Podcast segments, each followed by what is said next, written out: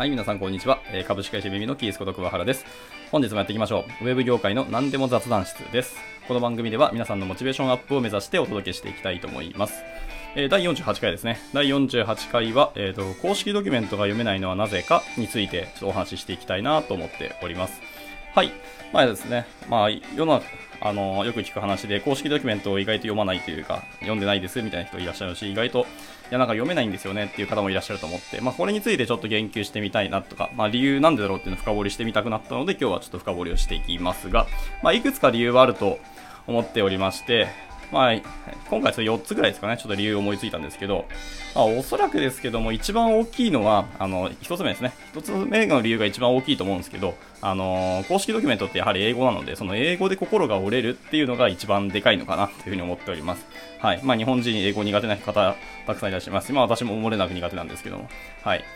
そうですね。まあ、ライブラリーとかそのツールとかによっては、その日本語がもう用意されているものもありますし、まあ、日本語だけではなくて多言語、えー、対応された公式ドキュメントがある場合もありますけど、まあ、基本的には、えー、大体英語ですし、もうあの最新のものとか新しく作られた、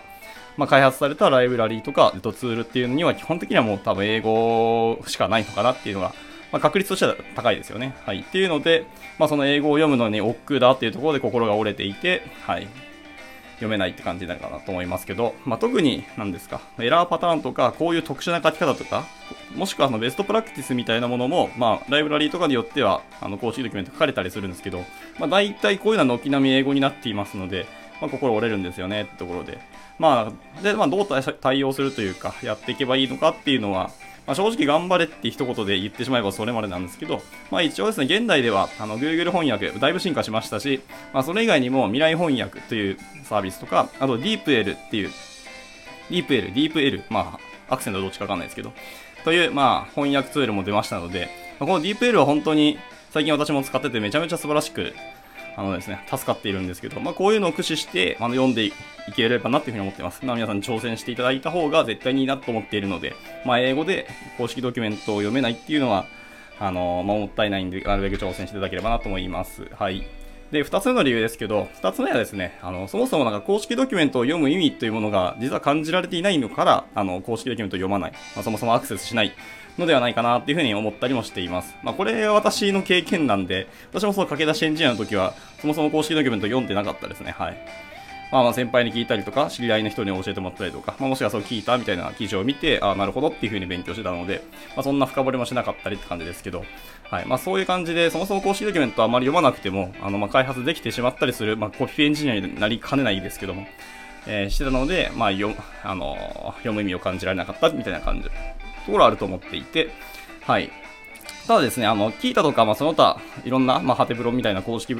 えっ、ー、と、ブログとかあると思うんですけど、まあ、こういうものって基本的にはですね、公式ドキュメントの、まあ、二次情報でしかなくてですね、まあ、ものによってはですね、ちょっと失礼な言い方で、えっ、ー、と、申し訳ないんですけど、まあ、ただの入門とか、触りだけの単なる劣化版の可能性も、まあ、大いにあるわけですよね。まあ、私もそういう記事書いてるんでも、まあ、なんとも言えないですけど。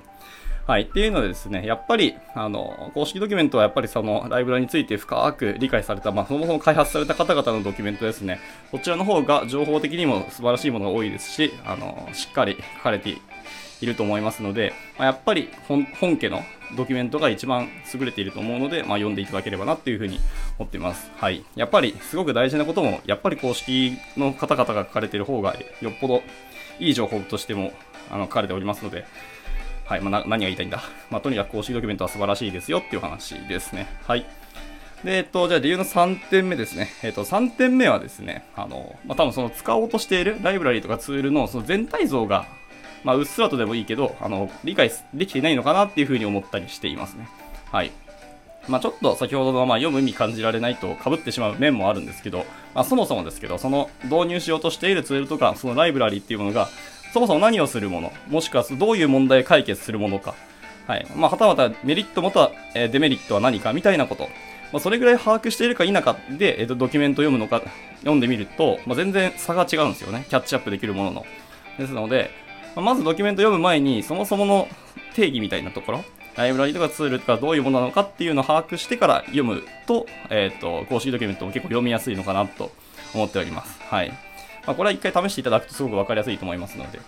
あの、まあ、具体的にはなんか、例えば、えっ、と、技術書でもいいですし、なんか本とか読むとしても、その本の前提という条件、前提条件とか、もうその、なんですかね、メインテーマみたいなところを把握してから読むのか、何も知らないままその本を読むのと、多分頭に入ってくるスピードとか、量が全然違うと思いますよね。まあ、それと似た感じかなと私は思っていますが。はい。ですので、まあ、最初にそのツールそのもののなんか情報をえ仕入れる。まあ、そのために聞いた読むんだったら全然別にいいと思うんですけど、そこで終わらないで、仕入れた後にちゃんと公式ドキュメントで、えっ、ー、と、正しい情報とか、深い情報を仕入れていくのはいいのかなと思っております。はい。で、4つ目ですね。まあ、これが理由の最後ですけど、まあ、そもそも公式ドキュメントを読む習慣っていうのが実は周りになかったみたいな感じですかね。まあ、環境だったり、ご自身もそうかもしれないですけど、まあなんか、やっぱりその、ググってみると、日本語の記事がいっぱい、まあ、ものによってはたくさん出てくると思うので、まあ、それを読むのが当たり前みたいなところがあって、まあ、ま、そもそも公式ドキュメントを読むっていう考えすらなかったっていう方もいらっしゃるのかなと思っております。はいまあ、やっぱり日本語で検索されると思うので、日本語の記事があのすぐにヒットするのも当然だと思います。はいまあ、ですので、まあ、聞いたハテブロみたいなのを見ているのが習慣としてあるので、公式ドキュメントにはたどり着かないっていうのはあると思いますけども、はい、やっぱりその入門としてはいいんですけど、実践的に使っていくと、やどっかでまつまずいて、結局そのエラーパターンだったりとか、こういう書き方ないんですかっていうのをググるときは、まあ、皆さん来ると思います。まあ、そういう時に、あの、大体あれですね、解決策は公式ドキュメントに書いてあります。これ本当に私の経験値でもそうですし、まあ、いろんな方もおっしゃってる通りですけど、答えは公式ドキュメントに書いてあることが本当に多いので、まあ、遠回りせず、まあ、しっかり重い腰も上げて、公式ドキュメントにぶつかっていくと良いのではないかなというふうに思っております。はい。まあ、そんなところですかね。この4つです。はい。えっ、ー、と、英語で心が折れる、公式ドキュメントを読む意味がそもそも感じられない、もしくはそのライブラリとかツール、使うものの全体像を理解できていない、で、その公式ドキュメントを読む習慣がない。この4つのかなと思いました。はい。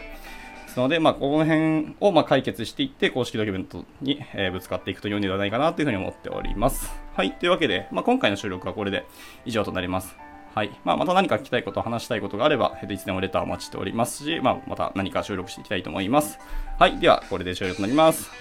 バイバイ。